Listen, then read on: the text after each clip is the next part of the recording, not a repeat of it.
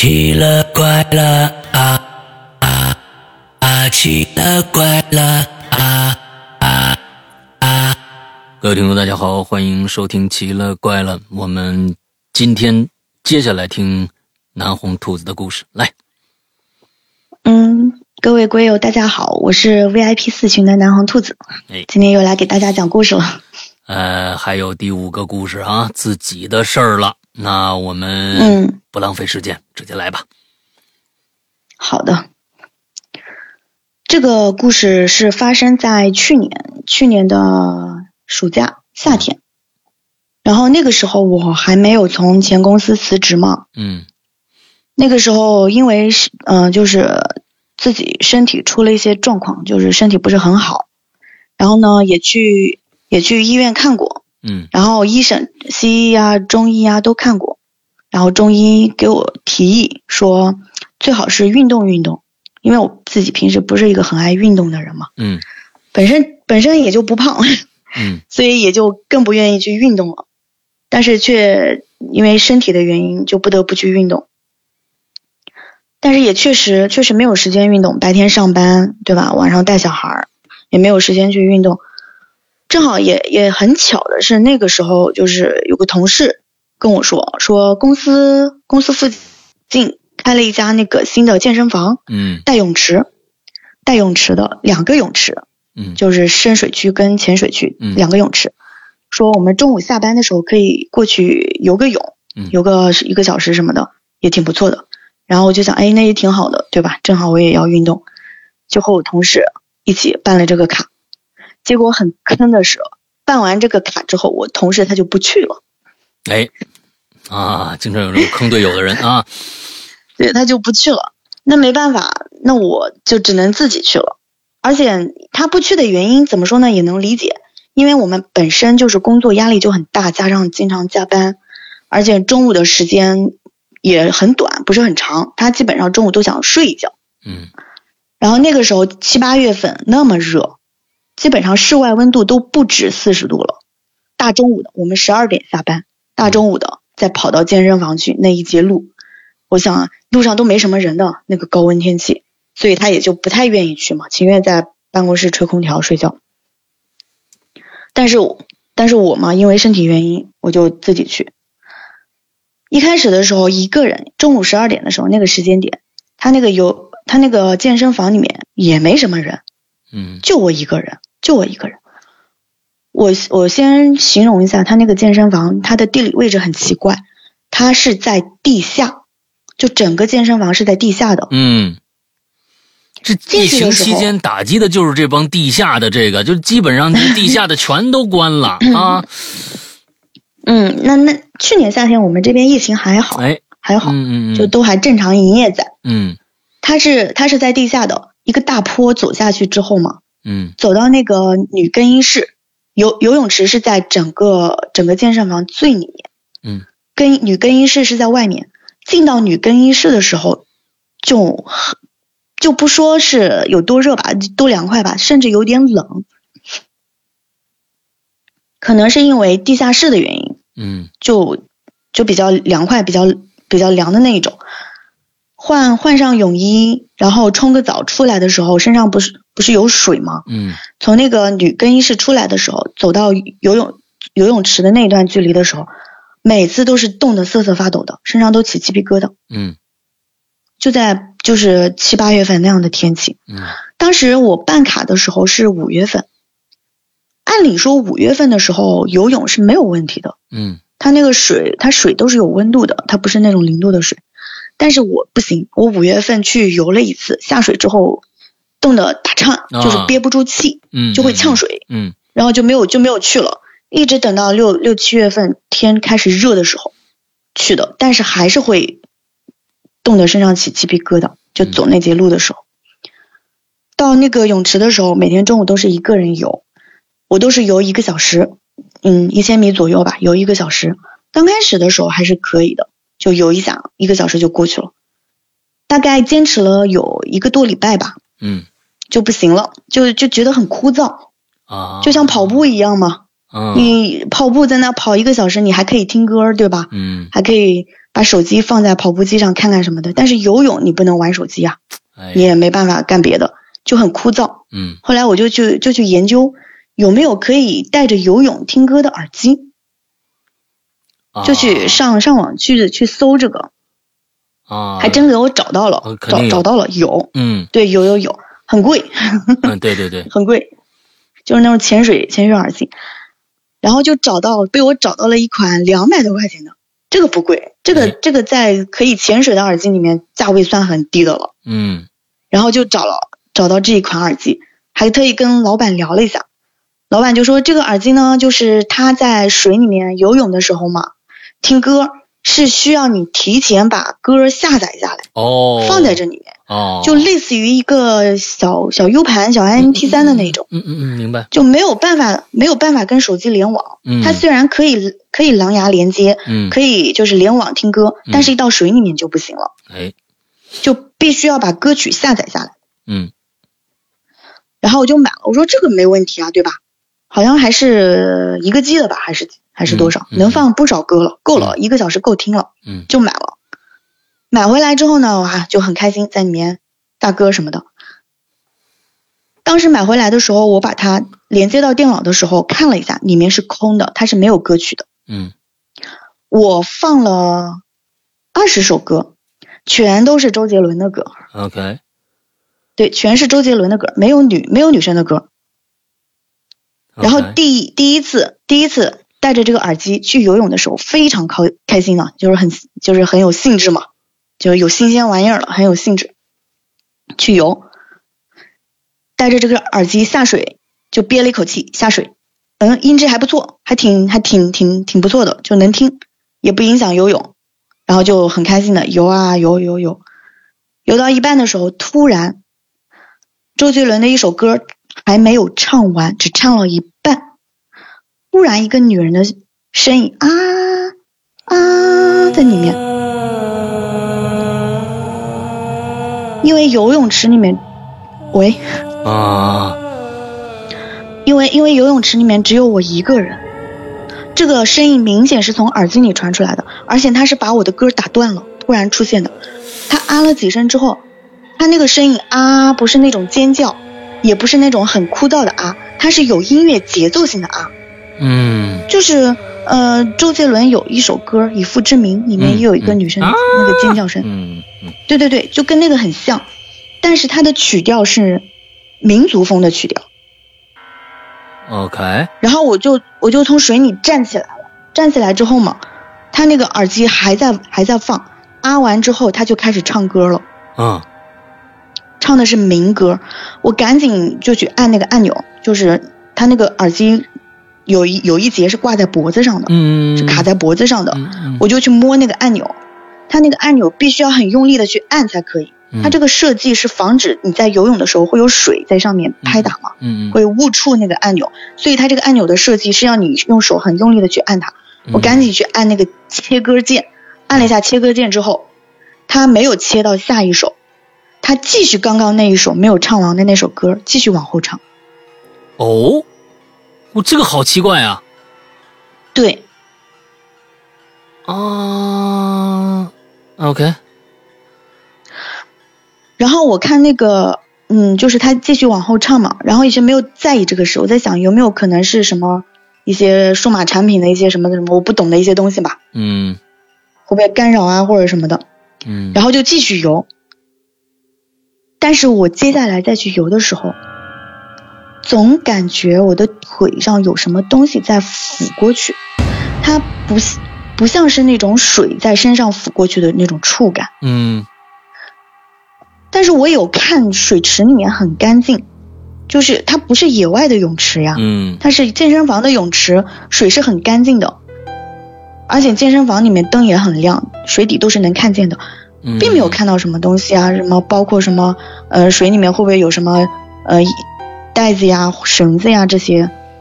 它水面上有漂两个游泳圈嘛，啊有漂着两个游泳圈，但是那个游泳圈应该就是防防溺水的吧，因为它游泳池里面没有教练嗯，在，没有教练看着。所以当时你游泳，全游泳馆就你一人吗？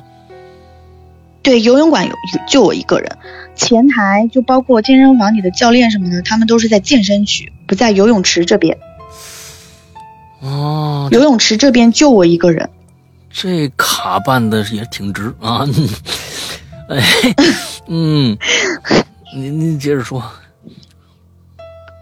但是我也没去在意这个嘛，我看了没有什么东西，摸摸腿也没有，然后看还看了自己的小腿上面啥也没有，嗯就没有在意了，就继续游。游完了，游完一千米之后就回去了。回去之后，当天晚上我这也拍了一张照片给你。我当天晚上回去的时候，我看到我自己的腿上有一个淤青的痕迹，我当时就拍了一张照片下来，这个照片有发给你，我而且这个我找到了，嗯。但是可能大家看不到，因为太白了。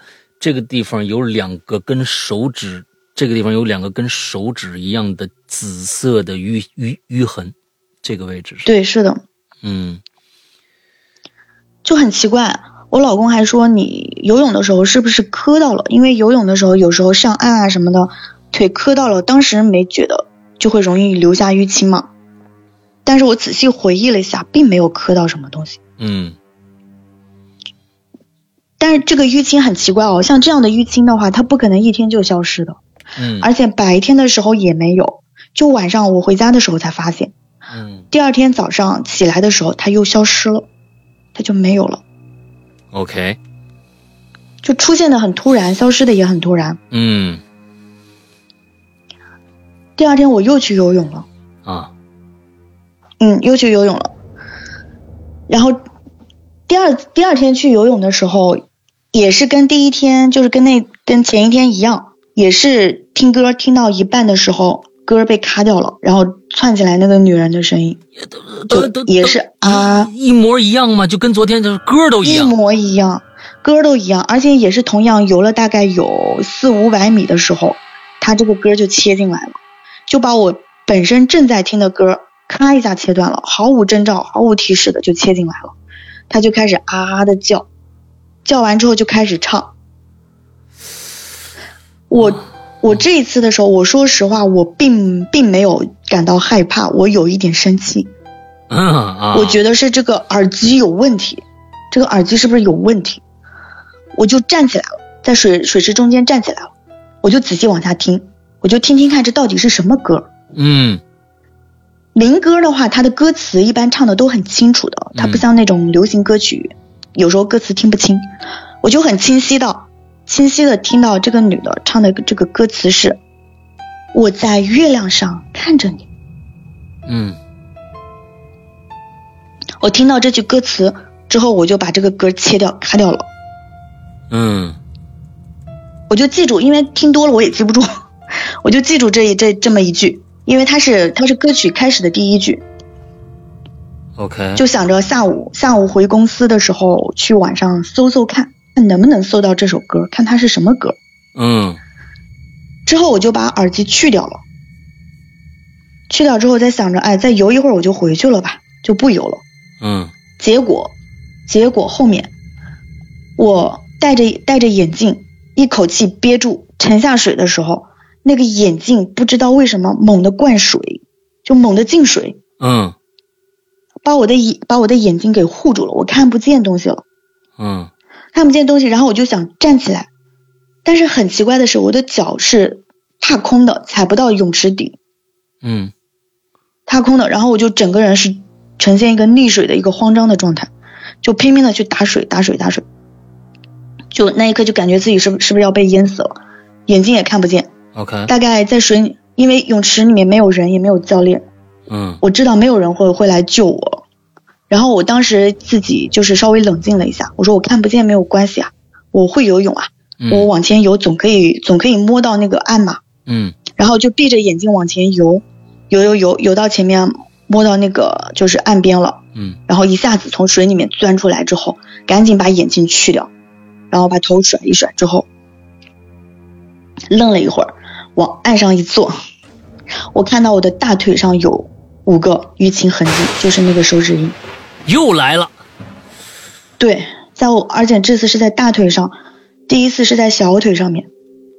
嗯我在溺水的状态中的时候，我不记得是不是有什么东西缠住我的腿了，就没有印象，因为当时就是有一种求生意识嘛，嗯，就是拼命的往上挣扎，往前游。所以如果有什么东西，就是像第一次一样很轻轻轻的那种，在我的腿上就是拂过去的话，我应该是感觉感受不到的。嗯嗯所以当我爬上爬到爬到那个泳池岸边坐上去的时候，很明显的五个痕迹在我的大腿上，我就一目了然看见了。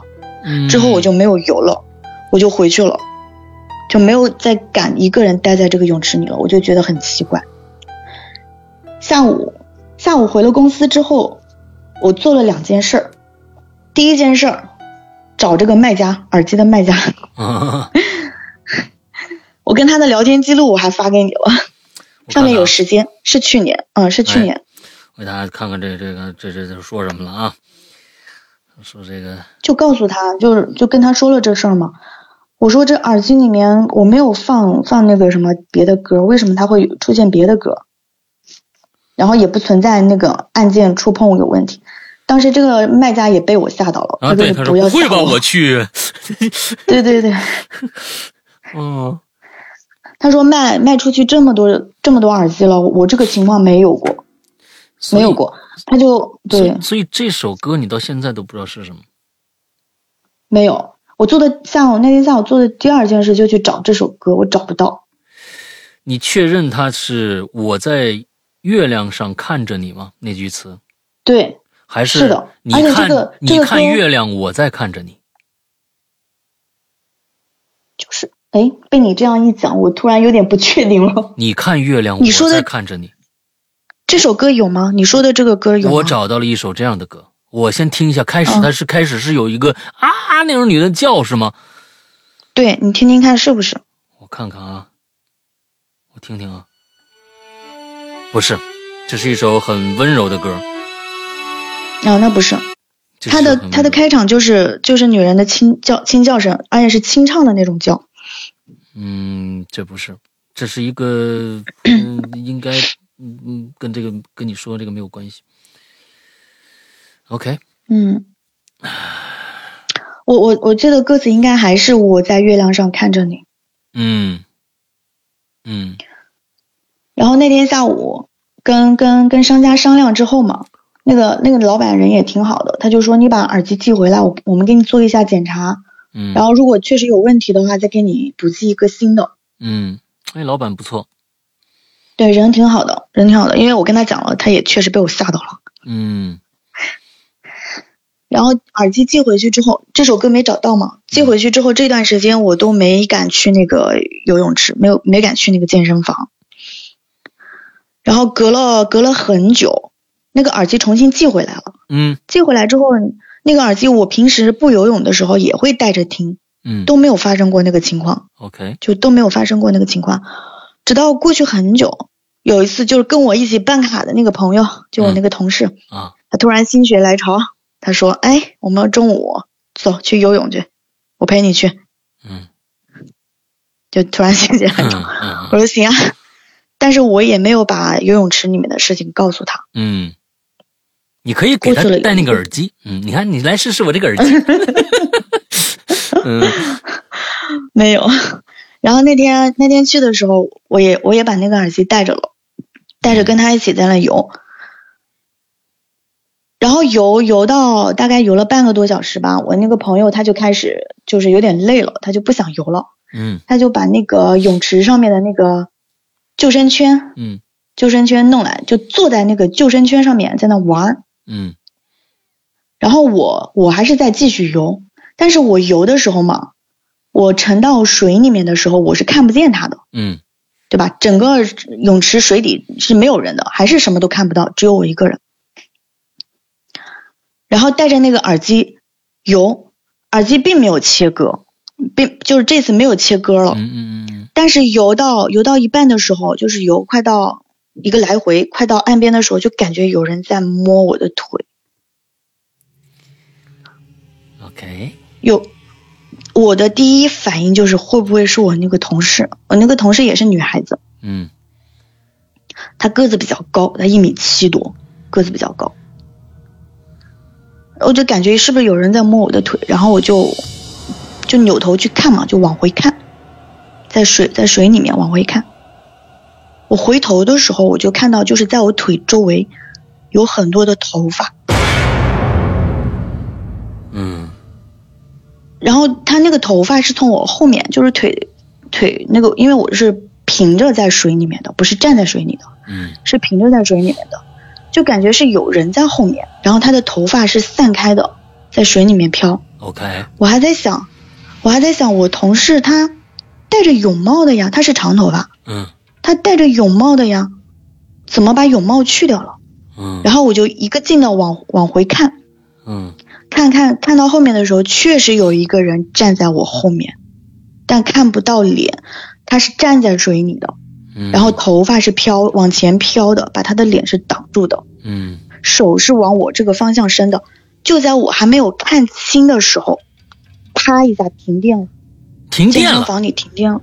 对，，OK，突然一下停电了，然后我就听到我同事的声音，他在喊我，不是从我后面，而是从我前面在喊我，就前方，嗯他就喊我名字，他说怎么停电了呀？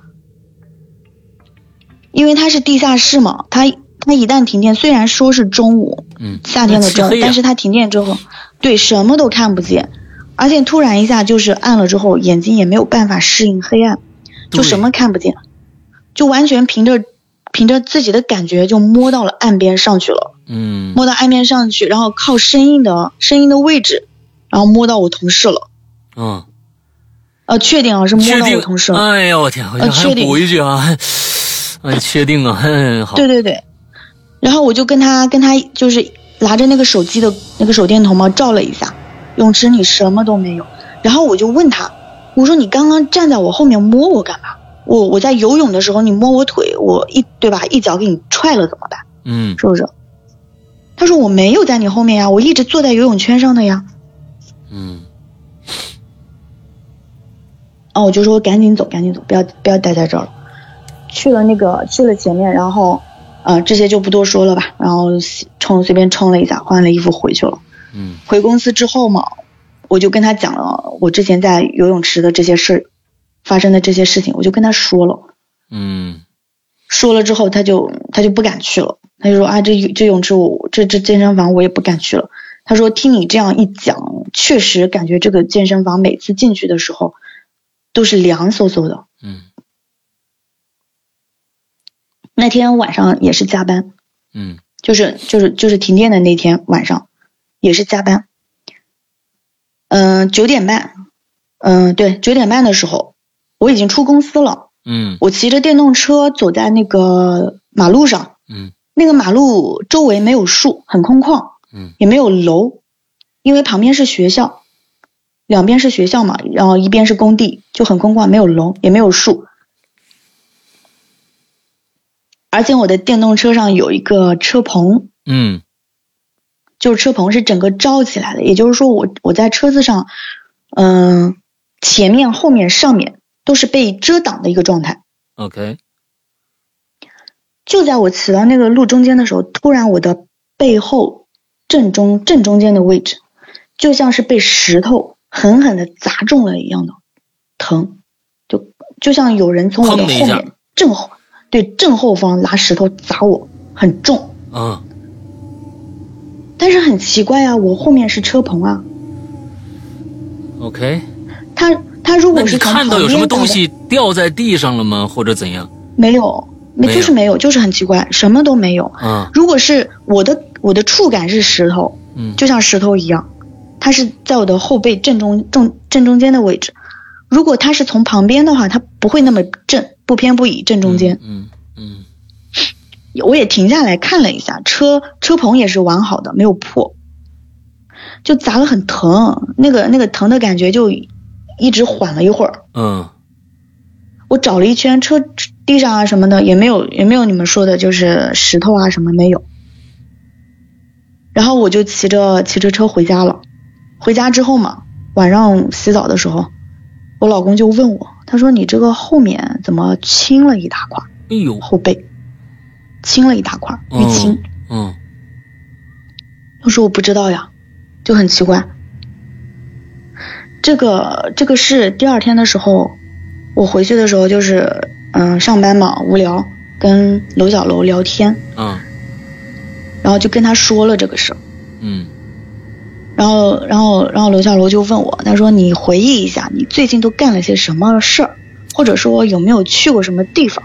嗯他的意思就是说，有没有可能就是招惹了一些不干净的东西啊什么的。嗯仔细回忆了一下，在一周前，就是在我办健身卡的一周前，嗯我回农村参加了一个葬礼，哦是我是我老公家那边的一个远亲，OK。他们那边就是农村嘛，住在大山里面，他们那边的葬礼跟我们城市的葬礼还不一样，有很多的讲究跟习俗。嗯。嗯，我是第一次参加那样的葬礼，嗯因为之前在开车回去的路上嘛，就跟我老公聊天嘛，我老公就跟我说过，他说你相就相当于给我打预防针嘛，他说你去了之后啊，去到那边参加葬礼，你看到了一些东西之后，你不要觉得奇怪啊或者是什么，么嗯，他说我们那边呢有一个有一个就是不成文的这样一个规定，就是老人家嘛，家里女儿如果出嫁了，嫁出去了，他就不负责养老了，就是自己的父母他就不负责去养了，嗯。那么这个责任就归到儿子的头上。嗯。但是儿子成家之后嘛，照顾老人的责任就是儿媳儿、儿媳妇儿。嗯。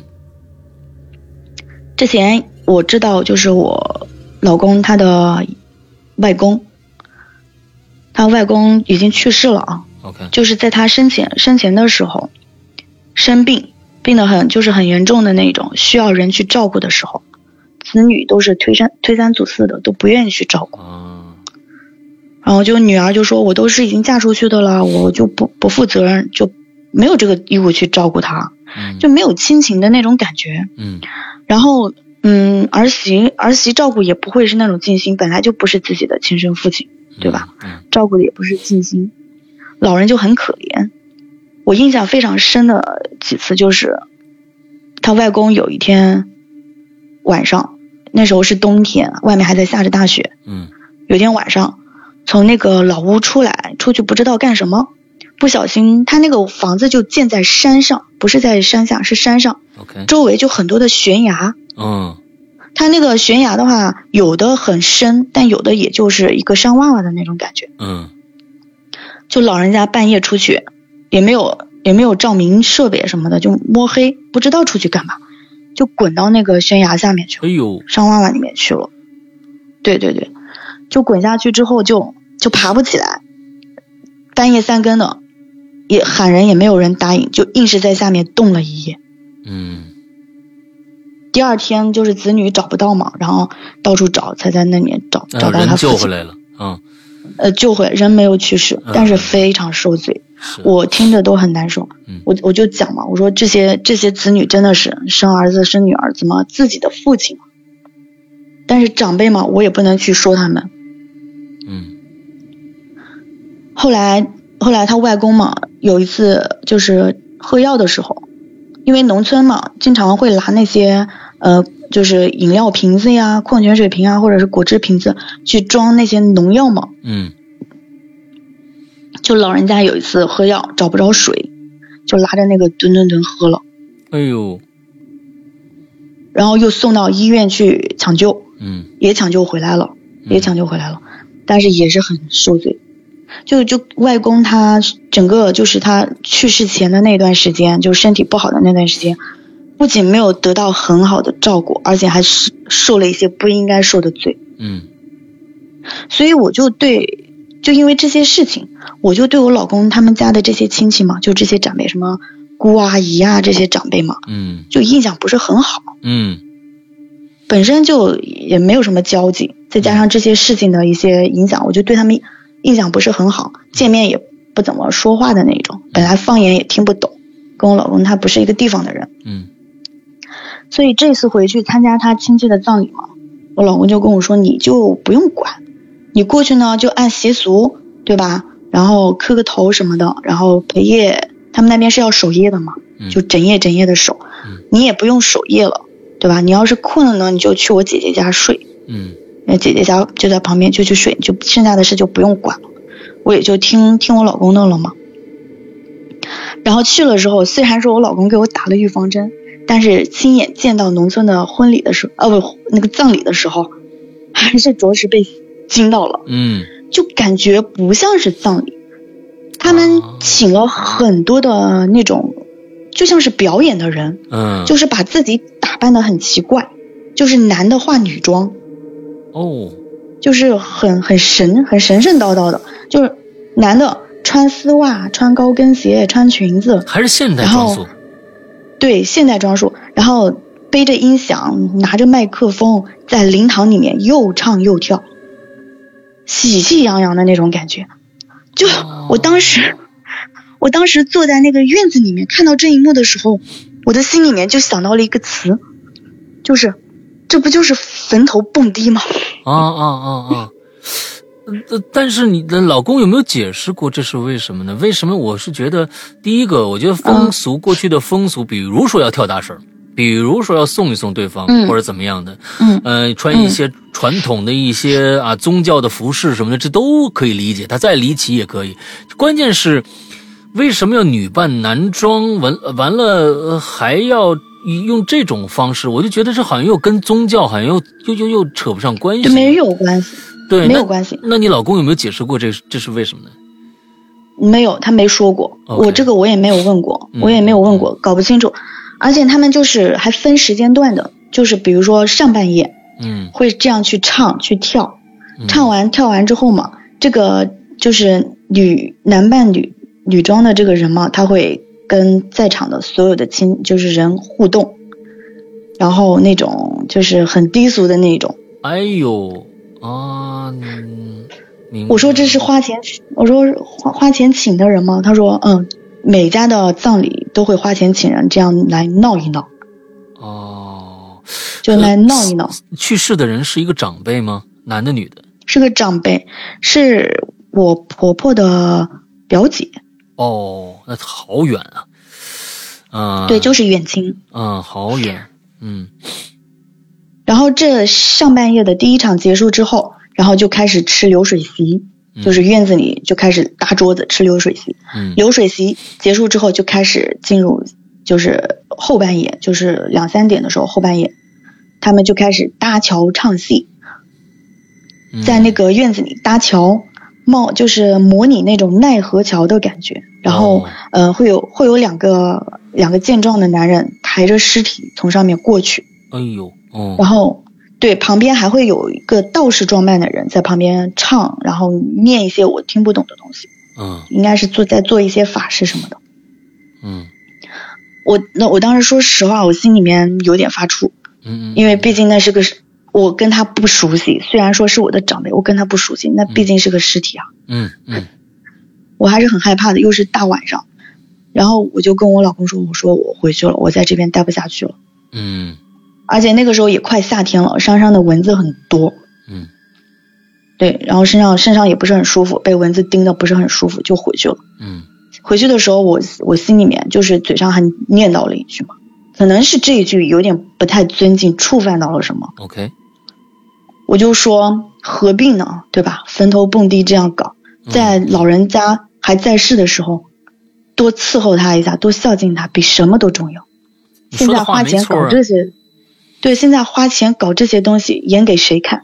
嗯就这样念叨了一句，可能就是他们当地人的观念跟我们不一样，他们可能就觉得我讲这些话不礼貌，嗯，就可能就是就不希望我去说这些话，可能会触犯到什么东西。嗯然后这样的这样的葬礼持续了有三天，嗯三天的第三天的时候凌晨，他们就要把就是送去火葬场了嘛，就要去去去火火化什么的。嗯那天我我我还问我老公说我要不要跟着一起去，我老公说不用，你就在家待着吧。也就是说整个葬礼我就第一第一天晚上在那里待到了待到了两三点之后，我就再也没有出席过，包括后来的葬礼我都没去。嗯然后就在葬礼的那天，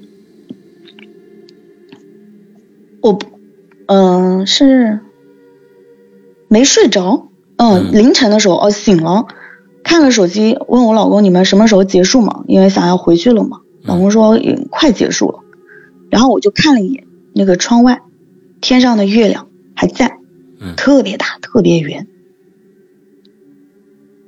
我就想到了那个，因为这个这个事情嘛，是我这个耳机事件、游泳池事件之，呃，这个事件之后，我能想到唯一跟这个事件可能有关联的事情，嗯想到的就是这个葬礼的事情。嗯，然后又看又回忆起来，当时看到的看到的那那个月亮很大很圆，嗯然后就想到那个歌词，我在月亮上看着你，啊，会不会跟这这个葬礼有关系？啊？我觉得可能是不是我关系不太大？嗯，听这个意思啊，可能关系不太大。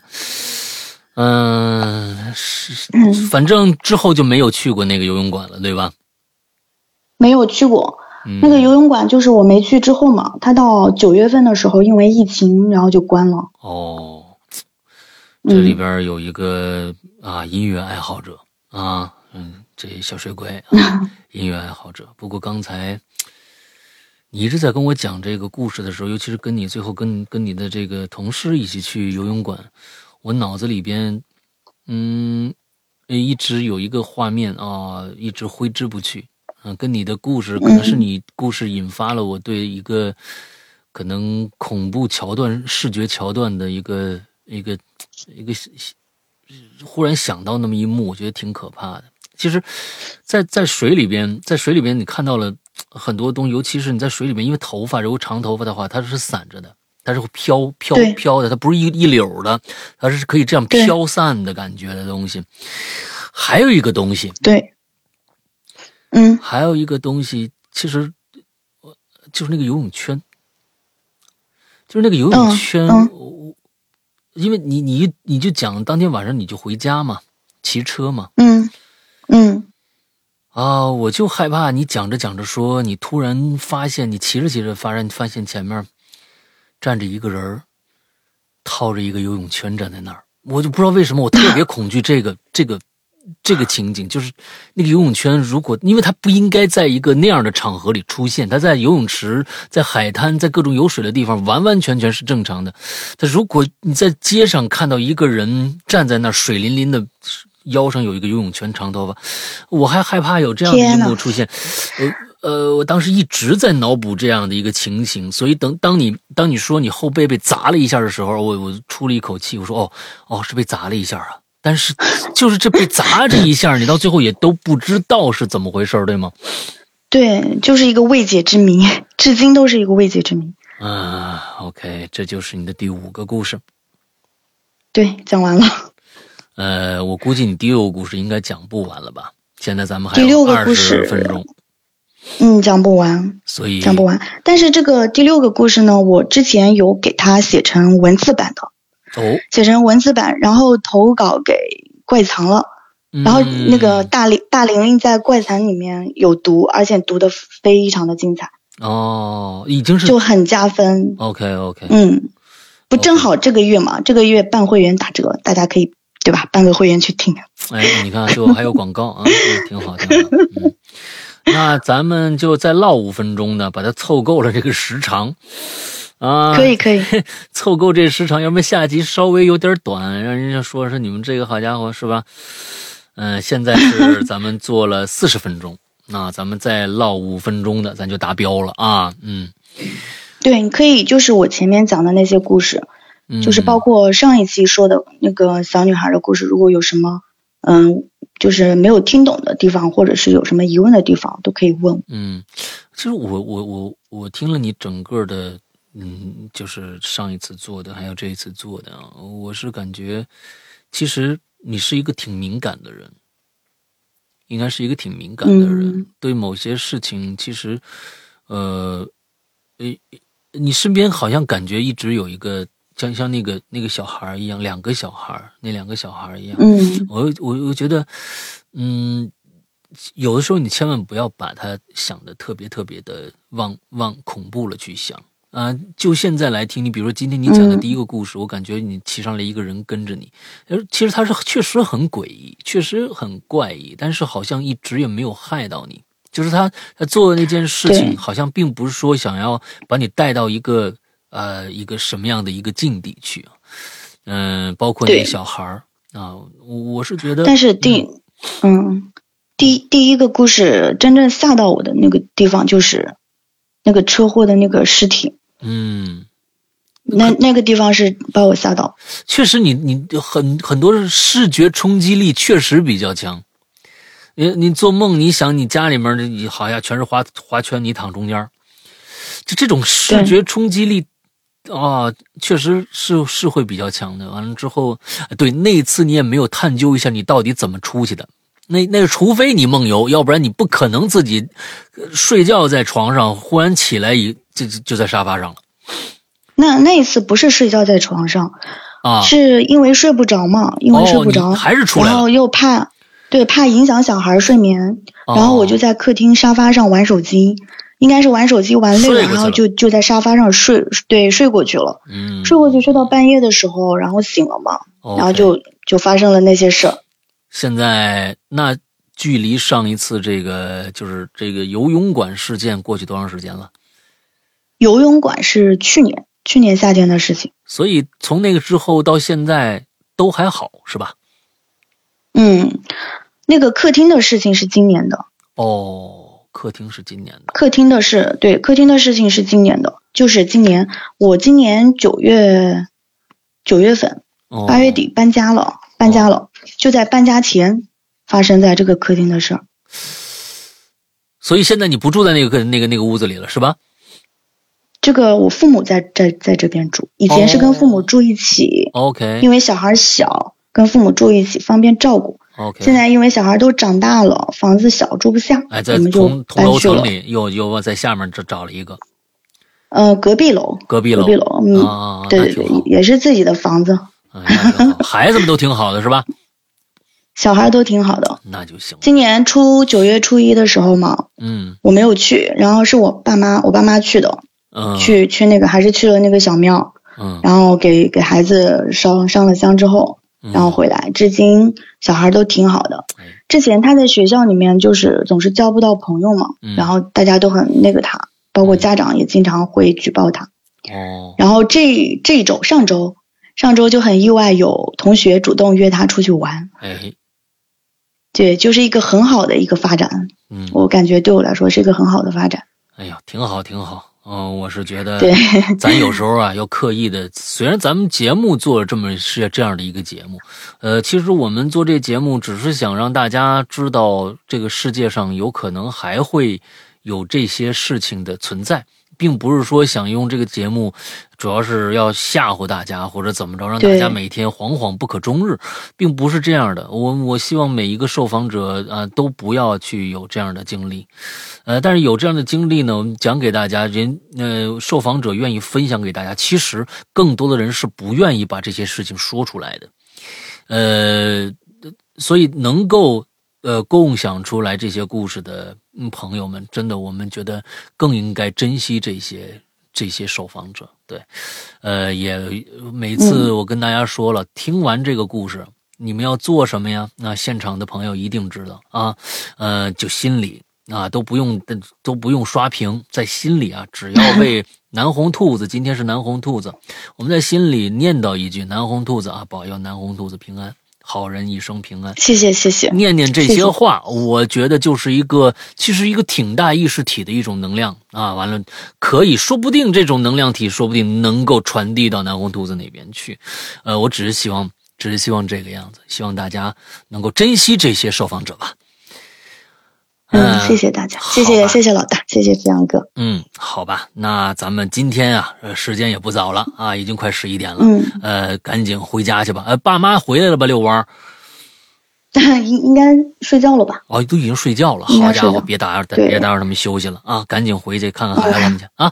那今天咱们先到这样，呃，先到这儿。完了之后，咱们以后再约。你不是还有一个故事吗？咱们过一段时间咱们再约，好吗可以可以，？OK，那今天的节目到这结束，祝大家这周快乐开心，拜拜。拜拜。